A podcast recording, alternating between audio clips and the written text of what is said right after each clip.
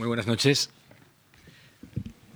Bueno, como decíamos, si no ayer, anteayer, eh, una cosa son las poéticas y otra cosa los poemas. Una cosa son los, presupuestos, eh, la preceptiva, y otra muy distinta a qué puede dar lugar una preceptiva y unos presupuestos.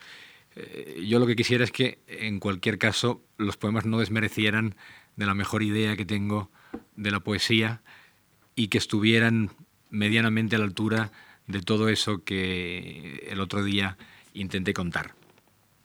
Bien, eh, lo que he hecho ha sido una, una antología apresurada de mis últimos dos libros y de algunos poemas inéditos, y no una antología de, de toda la obra, no por una razón especial, eh, simplemente porque me da la impresión de que a todo el mundo le gusta reconocerse eh, en lo último, en lo más cercano al, momento presente.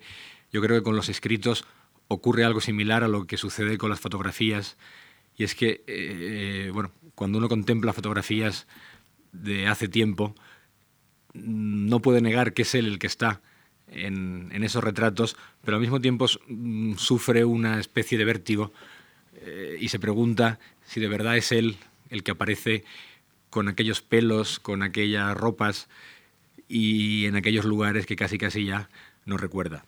Entonces, por eso mismo, los poemas son más cercanos al momento presente, pertenecen a metales pesados eh, y afuera de mí, que son mis dos últimos libros, y algún poema inédito. Bien, en esa antología que ustedes tienen, eh, bueno, hay más material del que es necesario, así que no voy a, leerlos todos, por supuesto, ni voy a seguir un orden, el mismo orden eh, en el que están editados, sino que lo que voy a hacer es, bueno, eh, bucear un poco caprichosamente en esa antología. Y una buena forma de empezar es empezar por el poema que da nombre, más o menos, al penúltimo libro, a Metales Pesados. Mm, yo siempre que eh, termino un libro, siempre que escribo algo, tengo la buena costumbre de eh, pasar el manuscrito a una serie de, de amigos poetas, muy queridos como amigos y muy apreciados como lectores y como poetas, que se dedican a desguazar el libro, que se dedican a hacer todo tipo de correcciones, de sugerencias, y de ese estudio, digamos, que hacen los amigos, yo creo que siempre termina por salir algo mejor.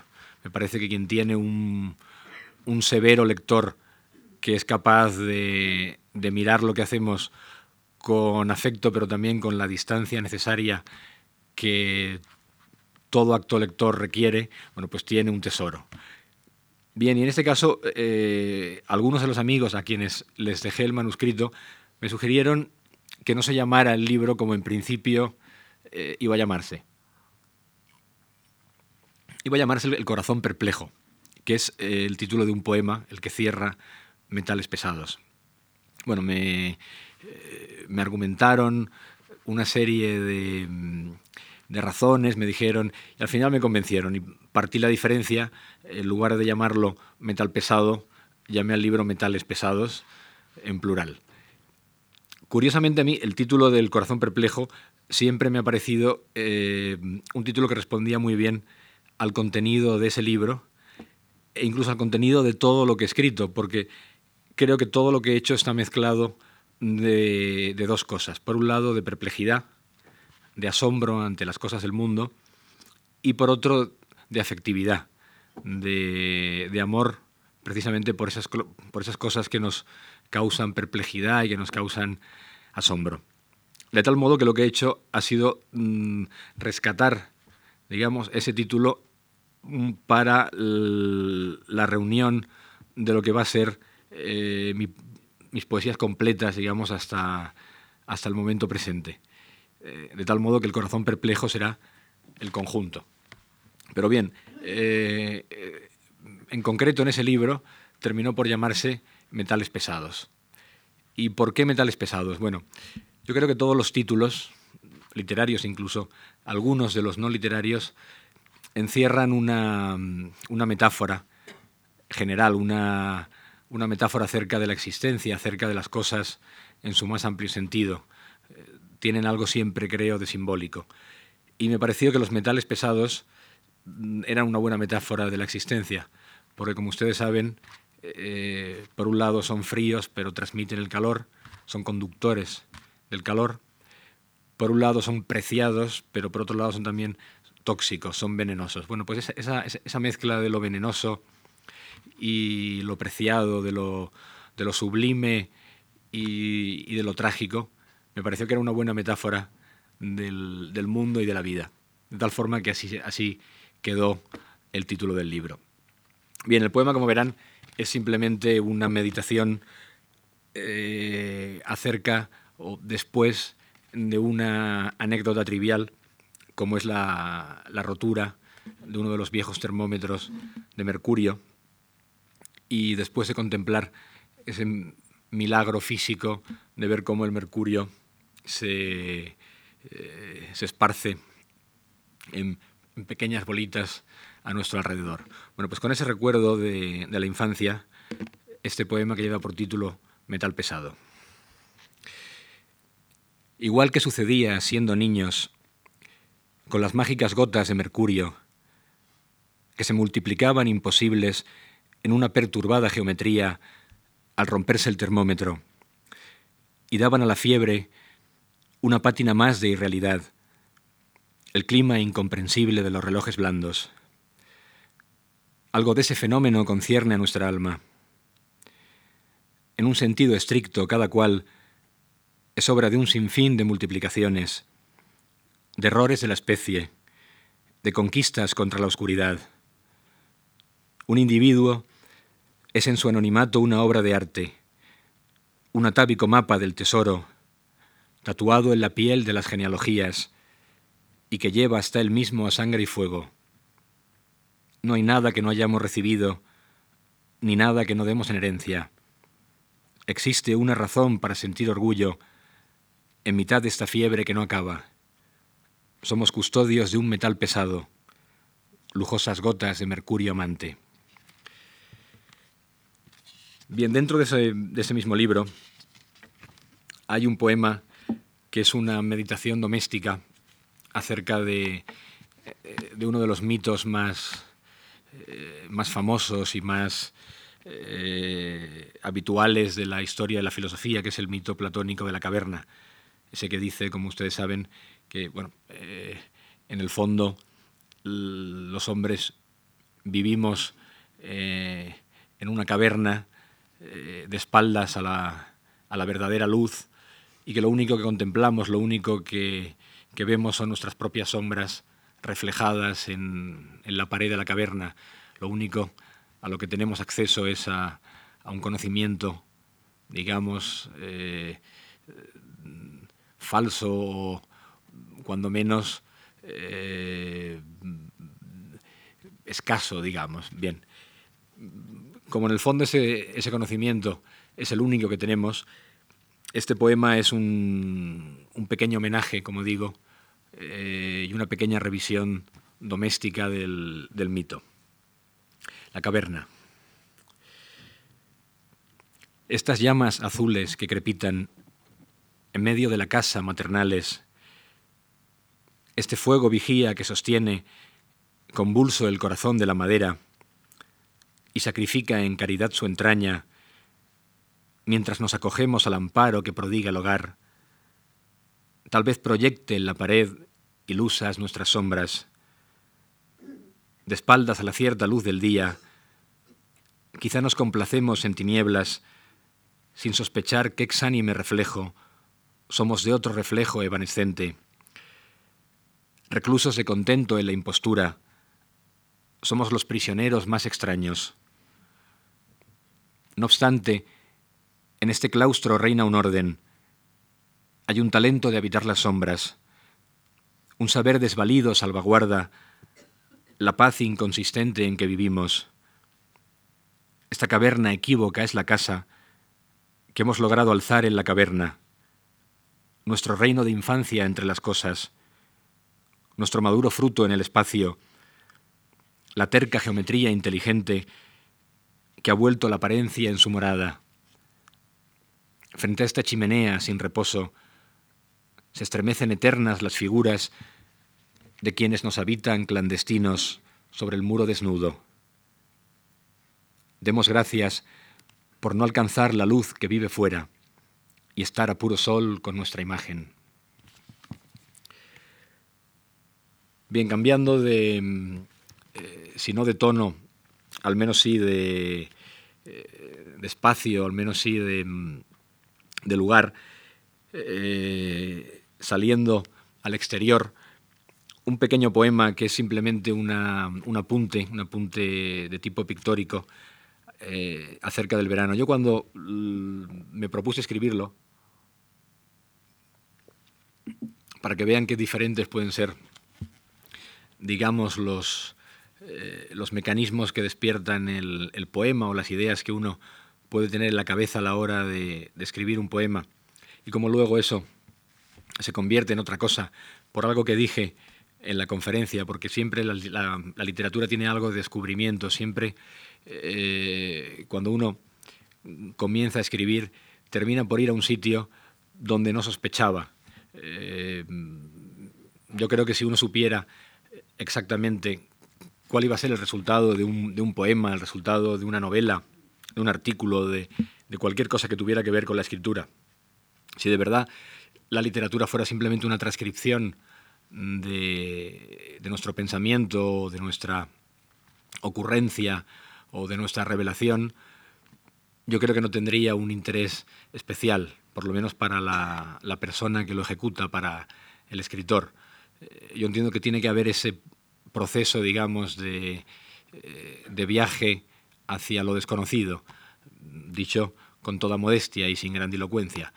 Bueno, pues eh, yo me, propuse escribir un poema que contuviera mínimamente la idea eh, que yo tengo del Mediterráneo, la idea que yo tengo de, de, la zona geográfica donde he nacido y, donde vivo, y que para mí es uno de los lugares más hermosos de la Tierra, no porque no haya otros mucho más hermosos que los hay, sino porque es donde uno ha nacido, donde uno despierta a la vida, donde uno eh, traba sus amistades y, donde despierta a los sentidos. Y eso, bueno, es lo que nos hace amar la zona que, en la que hemos nacido, sin más. Es el único, mi, eh, por lo que respecta a mi temperamento, el único nacionalismo que me permito. Bien, entonces yo pensaba en, eh, en algo que contuviera el mar, que contuviera los veranos, que contuviera el calor, y, al final terminé escribiendo un poema en donde no aparece para nada el mar, aunque sí mmm, me parece que aparece el sol y el, y el calor. Eh, el símbolo que contenía ese Mediterráneo y esas vacaciones y esa infancia eh, terminó siendo una enredadera, una flor, una planta, la bugambilia. Y eso es un pequeño homenaje a todo eso, a, eh, vagamente a la bugambilia, al verano, a la infancia y al Mediterráneo, aunque no sé si conseguido. Se llama Extraña forma de vida y que es también, eh, como escucharon el, el martes, eh, el título que puse a la conferencia, Extraña forma de vida. Bajo el yunque de fuego que el sol de agosto enciende en el muro encalado, se derrite en los pétalos de una sedienta bugambilia grana. Qué extraña esta belleza moribunda, esta desaforada desnudez grandiosa, esta sílaba escueta del milagro. Bien, como ven, las explicaciones suelen ser muchas veces bastante más largas que el, que el poema y sobre todo siempre mucho más innecesarias. Bien, eh, Yo entiendo la literatura como un, como un territorio placentero para, o debería serlo, para el escritor y también para el lector. Es decir, eh, me parece que es un lugar donde uno debería permitirse eh, muchos de los caprichos que, eh, que no puede permitirse en otros ámbitos, que no puede permitirse en otros momentos. Y por supuesto uno de los caprichos y uno de los de los gustos que uno puede darse es de vez en cuando eh, regalarse un poema que celebre alguna cosa en especial. Bien, este poema eh, lo escribí en el momento en que supe que iba a tener un hijo. En ese momento mm, no sabía todavía que iba a ser una niña. Y como verán, bueno, pues es un, es un regalo de, de mm, futuro padre ilusionado a sí mismo, y que lleva por título nasciturus, que como saben es el término jurídico para designar literalmente eso, el que va a nacer. Nasciturus.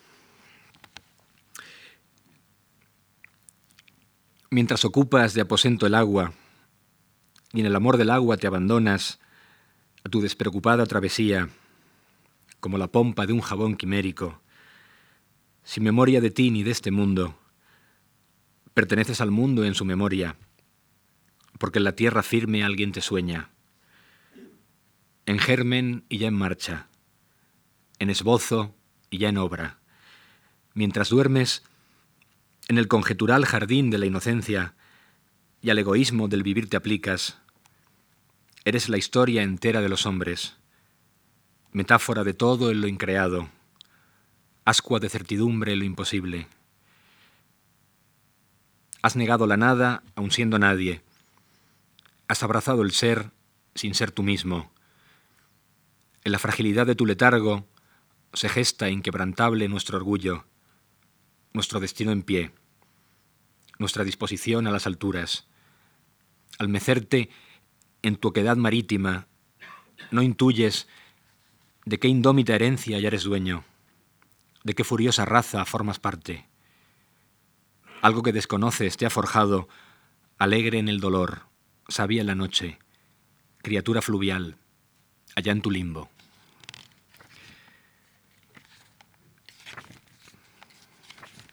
En la criatura fluvial eh, terminó por nacer y entonces como eh, seguía considerando la literatura como ese territorio de placer y como ese eh, lugar donde permitirnos caprichos, lo que hice fue escribir un, poema de, padre enamorado y baboso a esa criatura que ya había nacido y que lleva por título La pequeña durmiente. Bien, yo creo que casi todos los poemas, por más que tengan un, un detonante, por más que tengan una raíz de naturaleza personal, de naturaleza privada, deberían ser algo más, deberían de de convertirse eh, en algo que siendo experiencia de uno se convierte ya en experiencia de todos, en experiencia de los demás. Si no, eh, serían incompartibles, serían eh, simplemente válidos desde un punto de vista muy, muy emotivo, muy, muy afectivo para quien pudiera acercarse a esa emotividad y a esa afectividad. De manera que, además de ser eso, además de ser un, un homenaje privado, quisiera hacer una reflexión acerca de los durmientes. Yo no sé si a ustedes les ocurre, pero los durmientes, eh, por lo que a mí respecta, siempre han tenido y siempre tienen algo mágico. Ustedes saben que son, son carne a nuestro alcance, pero que anda por sus sueños, que anda mm, por un territorio salvaje al que no podemos acceder. Eh, están vivos, pero no terminan de estarlo están a las puertas de algo que no sabemos, pero están también en el mundo. Bien, pues con esa mezcla de pequeña reflexión acerca de los, de los durmientes, que por otra parte, eh, como saben, son un tema eterno de, la pintura, eh, de la poesía y del mundo de la reflexión, este poema, La pequeña durmiente. No es que el mundo esté bien, es que no existe. No hay nada alrededor, solo tu sueño. Nada tiene más ley que tu abandono, tu suave abjuración, la dulce apostasía que te ausenta. No hemos fundado el mundo, nunca cambia, pero este cuadro es nuevo, padre e hija, porque solo el amor es diferente, sin por ello dejar de ser lo mismo. El anchuroso mundo que no importa, gravita en torno a ti lo has imantado y vive irreprochable hacia tu brújula. lo innúmero se rinde a tu unidad sencilla. Durmiente flor desnuda en mis palabras, adormidera de los desencantos, prístina amapola pálida. Bien, para salir de la órbita de lo privado o de lo más directamente privado,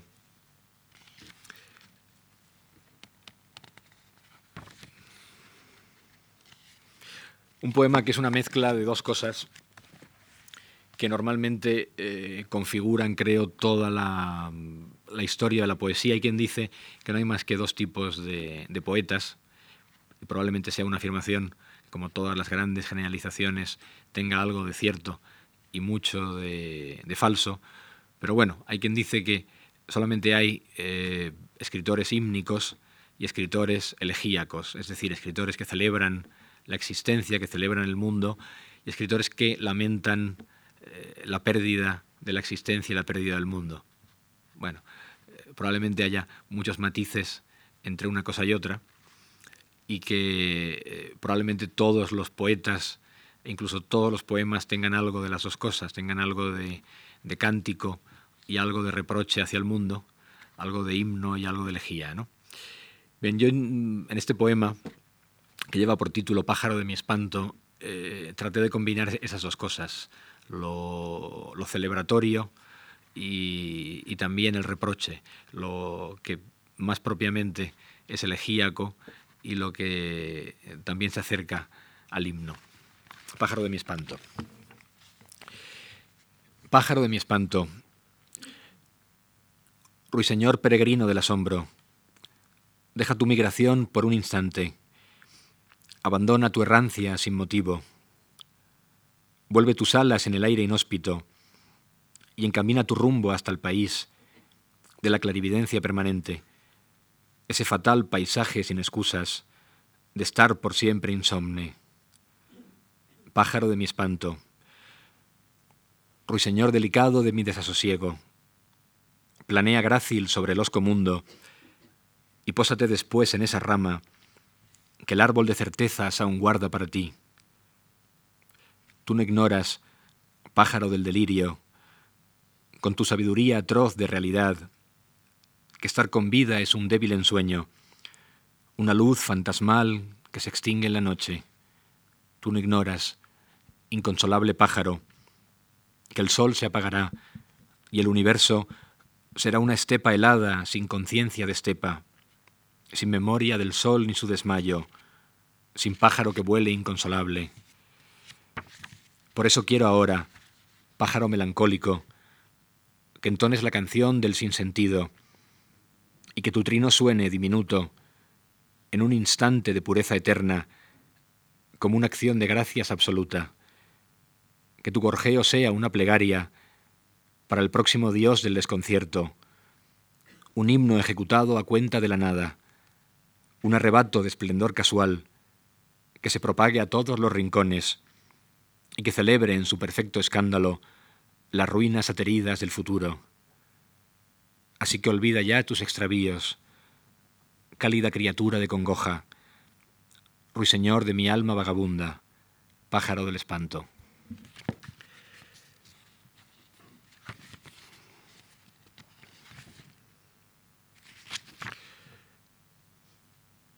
Bien, ayer eh, Antonio Gallego citó un poema que a mí me es especialmente querido, especialmente grato, que es eh, El origen del mundo.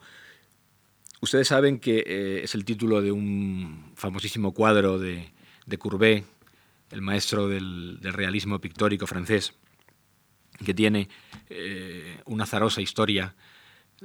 Hoy en día es un, es un cuadro mítico que, está en el, Museo de los Impresionistas de París, en el Museo del Quai d'Orsay.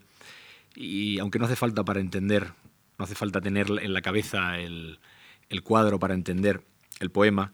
Eh, para quien no lo conozca, para quien no sepa eh, cuál es su representación, cuál es la imagen, diré que es, bueno, es un, eh, un torso de mujer, una mujer con las piernas desnuda y con las piernas abiertas, y tiene ese título, El origen del mundo. no es una reflexión propiamente sobre, sobre el cuadro, sino sobre, eh, sobre el cuerpo eh, y sobre la propia especie.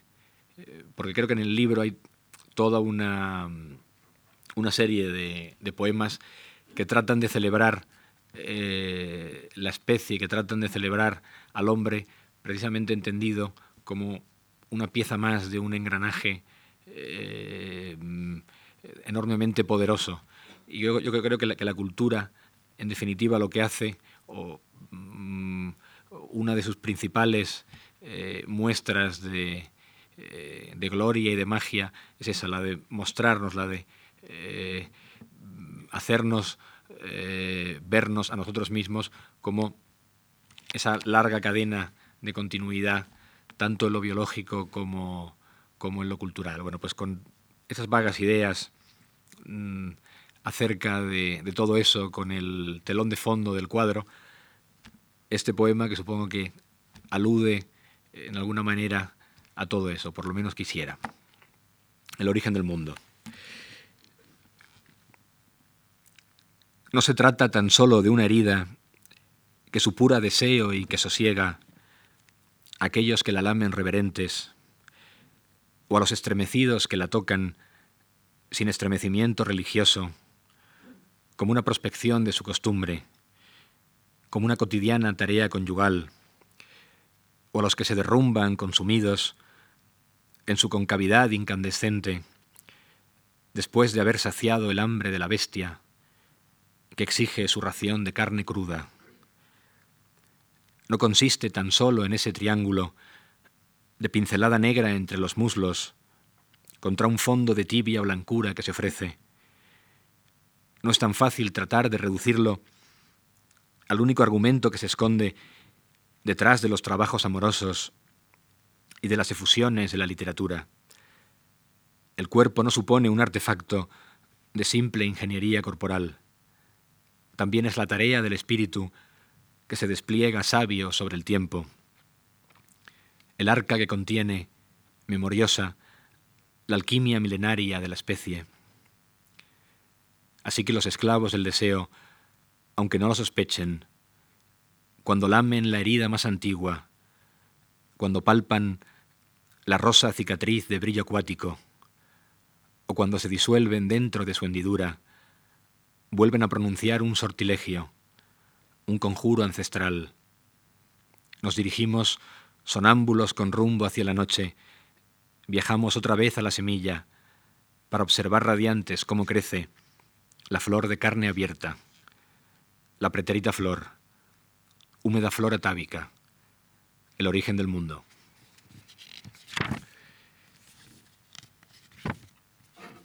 Bien, les he dicho que el conjunto eh, que empezó por llamarse El corazón perplejo terminó siendo metales pesados, pero hay un poema, el poema que cierra eh, esa recopilación de poemas que se llama así, eh, el corazón perplejo, y que va a ser el, título para la, poesía reunida.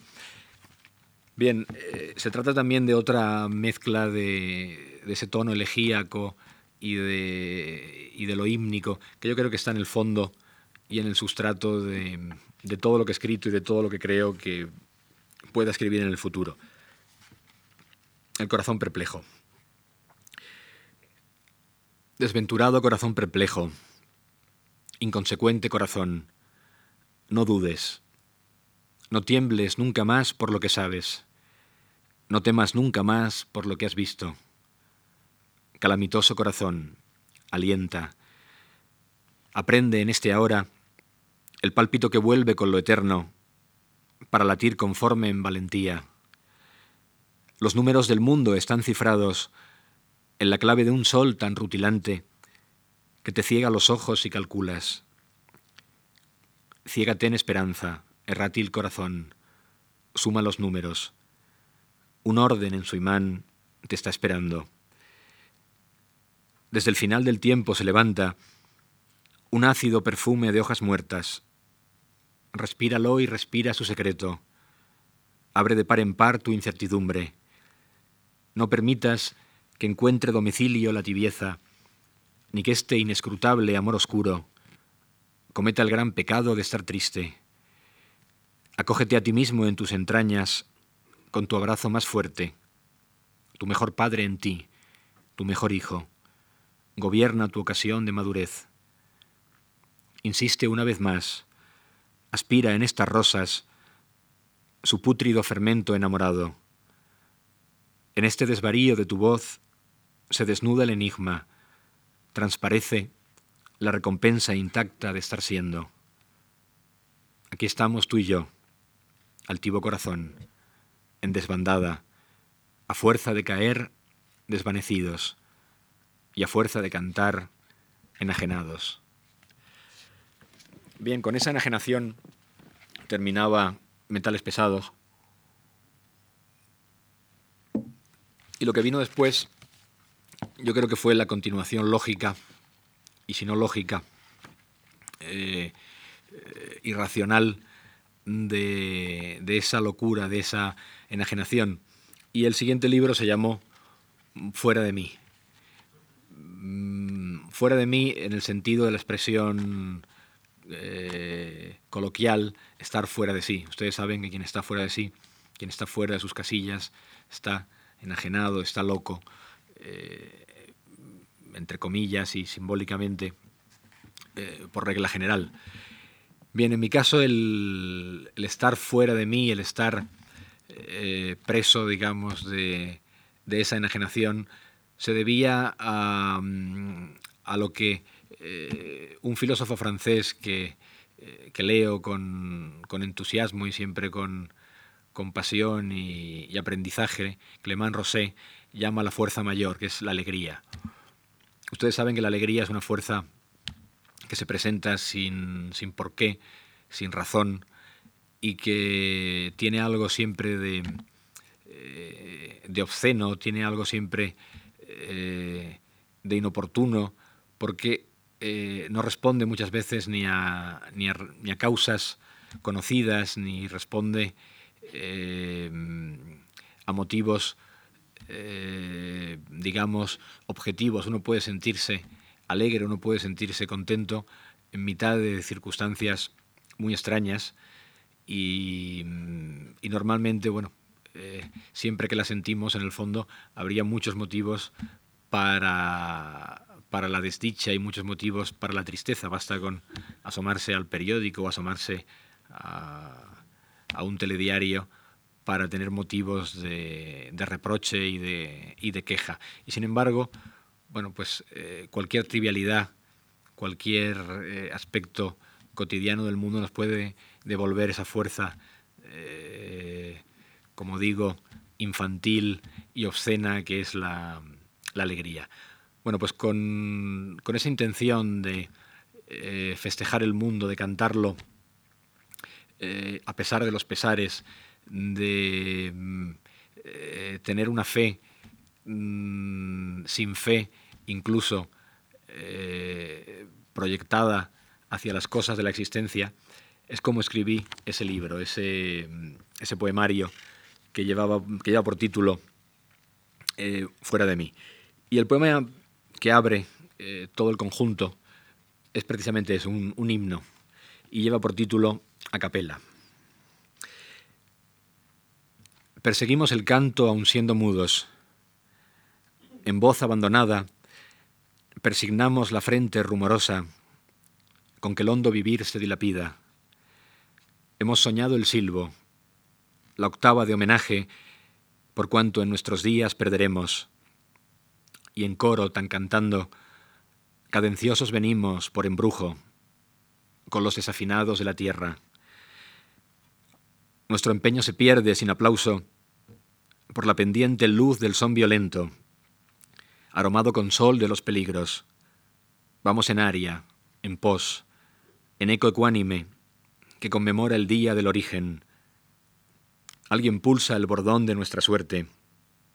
Alguien impulsa el día hasta su acorde y se desmaya y sueña, tan sonando, y multiplica el trino de este aliento. Vencidos de belleza, subyugados en vana lealtad hacia la vida, atacamos un himno primordial. Emoción fría de las voces blancas, nos redime la excéntrica pureza de este alarde. La música febril nos vuelve héroes. Somos Dios en la tierra si cantamos. Lástima de ascender para estar roncos.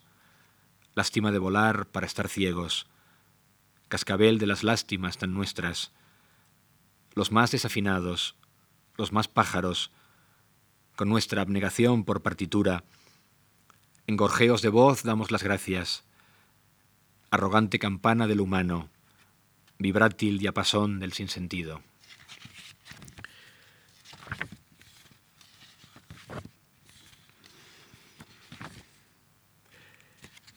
Bien, cambiando por completo de tono, dentro del, libro hay un poema breve eh, que quiere ser una pequeña contribución a una mm, rica, larga y extraña tradición dentro de la, literatura española, que es la tradición de lo verde.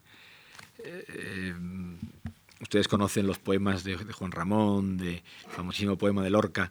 Eh, yo no sé qué tiene lo verde, pero algo tiene como, como gran símbolo, como gran eh, metáfora de muchas cosas que ahora no vamos a, analizar.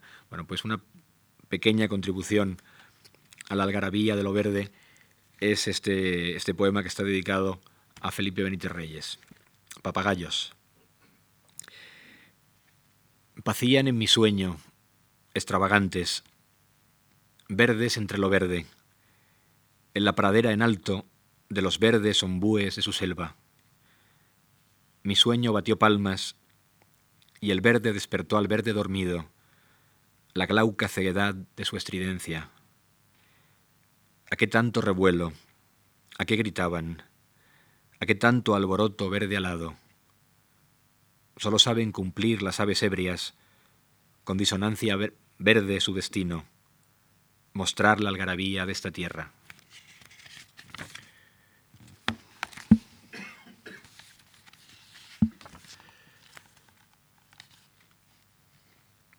Bien, hay, como ustedes saben, una serie de tópicos en los que está eh, concentrada la esencia de los grandes temas de, la literatura, de los grandes temas del pensamiento y probablemente de las grandes preocupaciones del hombre.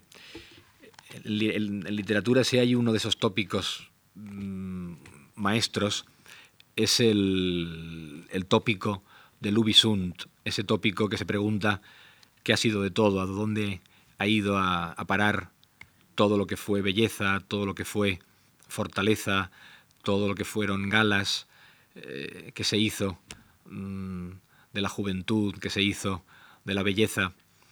Eh, y a ese tópico lo que hay normalmente son también tópicas y ciertas respuestas. Eh, este poema lo que hace es apropiarse una de esas respuestas que se han dado y que dice que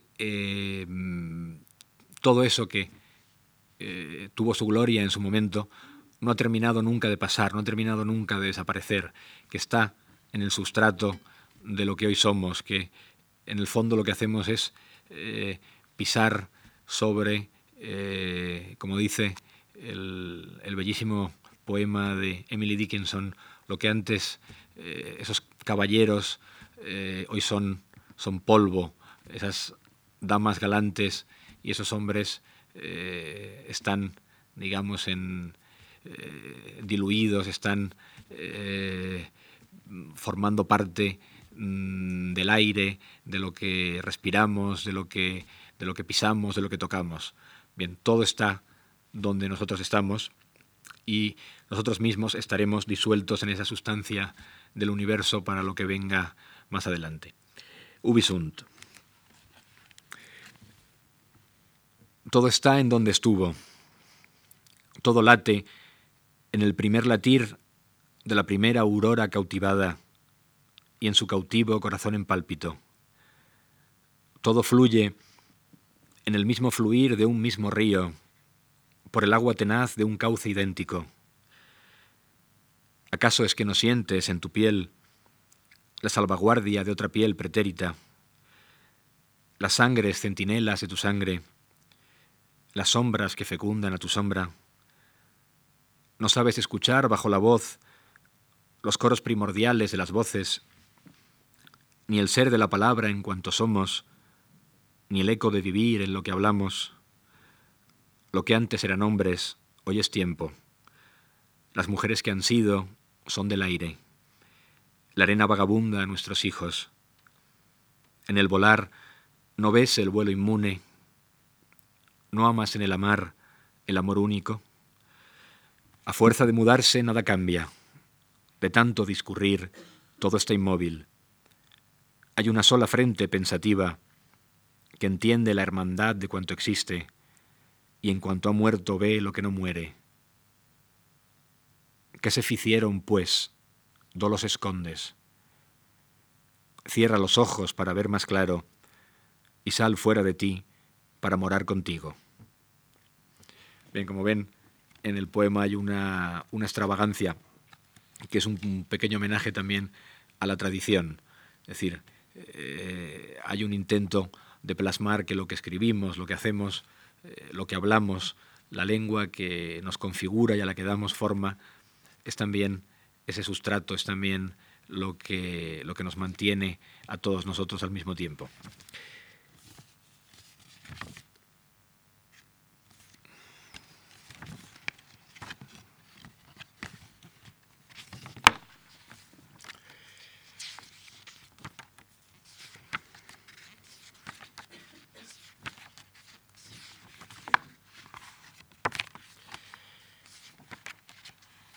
Curiosamente, me parece que este ejemplar no tiene los poemas inéditos. Gracias. A ver. Exacto.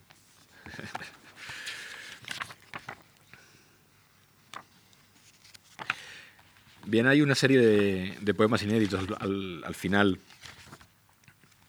de la plaquette, eh, que forman en realidad parte, digamos, del ciclo espiritual del, último libro. Eh, yo creo que cuando uno termina un libro, ocurre como, eh, como dicen que ocurre cuando alguien en mitad de una carrera le, cortan la cabeza. lo que queda del cuerpo sigue andando, sigue moviéndose en la misma dirección. Bueno, pues con los escritores, la publicación de un libro, que es una especie también de, corte. Eh, los poemas que vienen a continuación mm, se orientan, se dirigen eh, dentro del, del, mismo tono. Podían perfectamente haber formado parte del libro anterior, y no sé si terminarán formando parte del siguiente, porque ya me ha pasado más de una vez que los poemas escritos inmediatamente después de, cerrar un, libro muchas veces eh, no, no, encuentran su lugar, no han formado parte del anterior, pero tampoco terminan por formar parte del siguiente. Así que no sé. Bien, este eh, lleva por título La noche de hospital.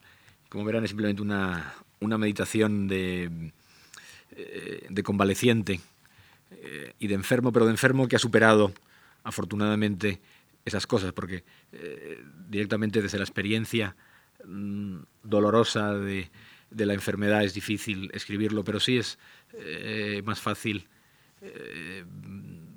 con el pozo, con la enseñanza que todo eso nos deja. La noche de hospital. La clepsidra de suero en cada gota escande el tiempo en sílabas adversas. Una planta carnívora exhala su perfume saturado, el cloroformo de su rosa bárbara, como la broca que trepana ruda, una extraña quietud de calavera. Todo lo doy por bueno, todo se juramenta con la vida que ha detenido su virar tan mutuo, su sola rotación que yo le asigno todo lo doy por justo, en la íntegra balanza de mi pecho. Todo pesa y asiste y retribuye, por más que brote en mí su flor incógnita. Todo lo doy por vuelo. Todo en la realidad es la amiga. Todo lo doy por fuego, donde el pasado quema y cauterizo. A todo voy sin duelo, a todo voy por gusto, loco me doy por cuerdo.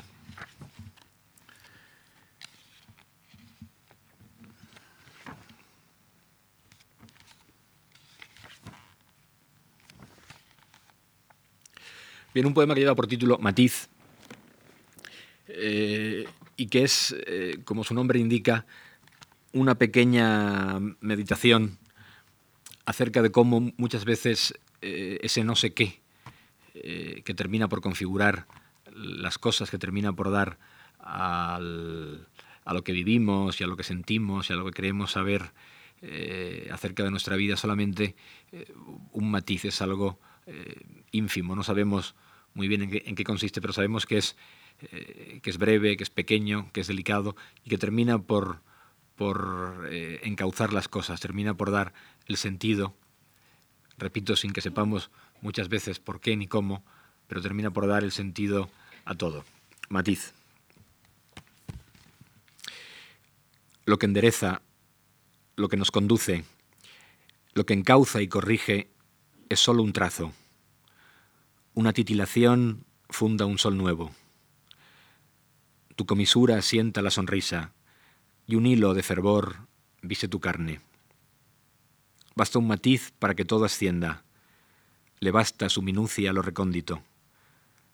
La esclusa del sentido se abre cuando navega esa palabra que imprime la salud y el movimiento, que da la orientación y la andadura. Solo un perfil, una brizna tan solo, una pavesa. El todo corresponde y pertenece. El todo se doblega y simpatiza por la obra colosal de apenas nada. Borras la letra y se aparece el texto. Añades un acorde y es la música. Has girado hoy la flor hacia la luz y has impulsado el mundo hacia su viaje.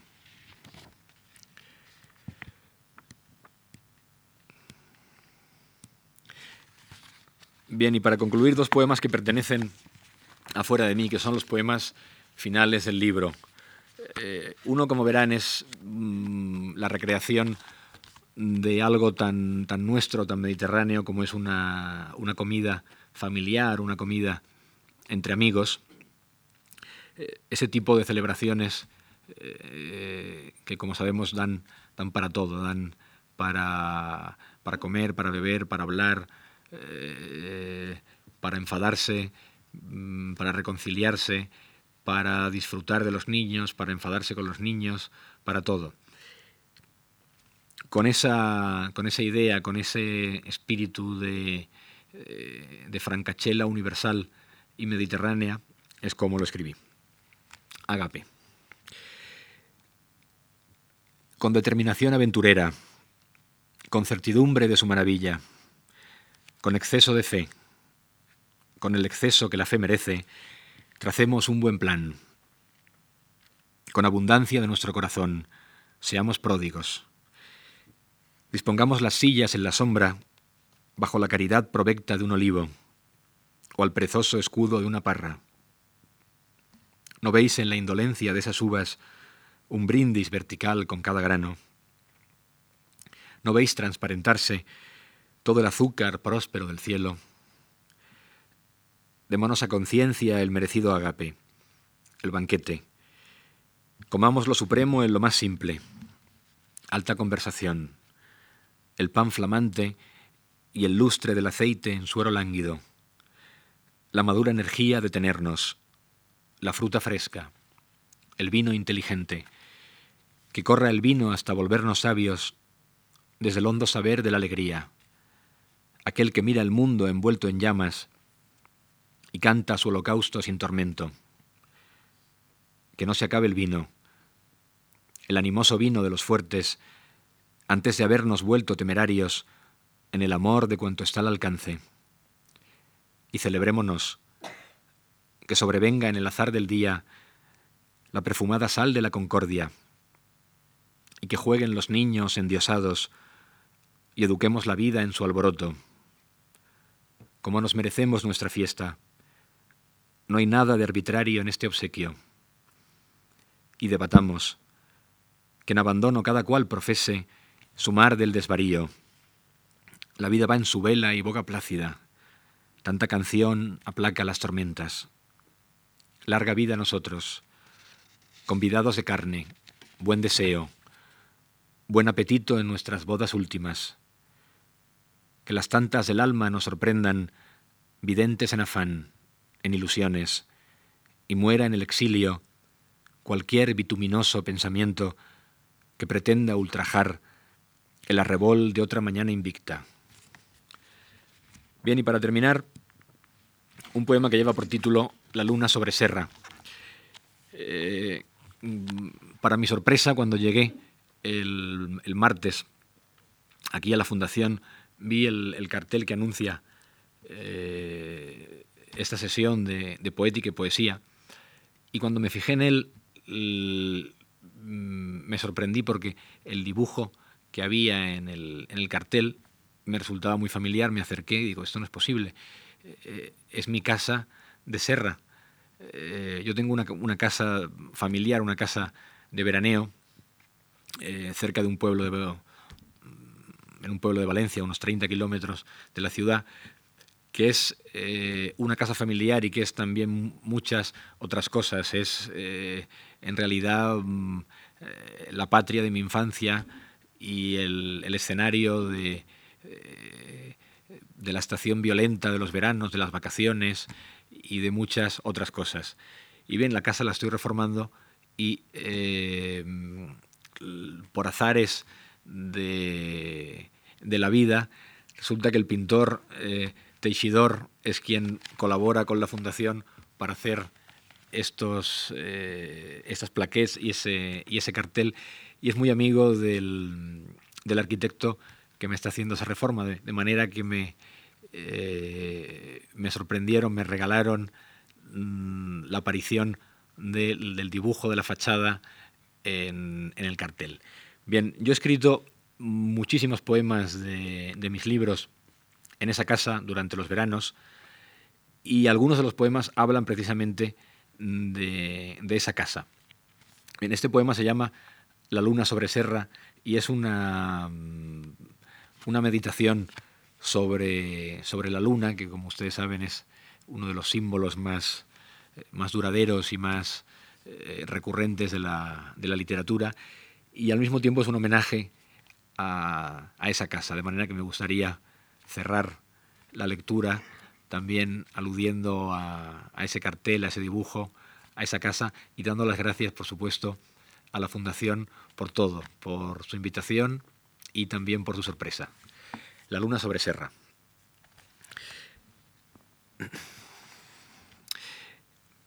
Encaramada, grave y carmesí, como una oblea de infantil dibujo, en el limpio paisaje de la noche, llegó la luna serra, la luna majestática de agosto. Sobre la jiba oscura de los montes, sobre el calmo jardín de nuestra casa, sobre la entera faz del hemisferio, la impertérrita y pulcra, la constante, la luminaria fiel de los veranos, caballera en el éter, caballera en su potro celeste, cabellera anular del firmamento, Nuestra Señora de la Niñez íntegra, acógenos, acoge a estos tus hijos solos del estío, bajo tu elipse de misericordia. Nuestra Señora de las Circunferencias, púrpura sol nocturno en nuestro anhelo, ártica majestad, socórrenos, socorre a estos tus pobres huéspedes en vela, tú que riges las horas vehementes y el ritmo pasional de los desmayos, ampáranos, ampara a estos tus hijos incondicionales, areola del pecho más desnudo, la mi luna, la mi más que sonámbula, el punto cardinal del almanaque. Que podamos volver los aturdidos cien años más para besar tus labios con igual candidez y el mismo arrobo. Cintila una vez más, cíclope y pálida. La mi madre, la mi muy melancólica, la mi más que serena. Muchas gracias.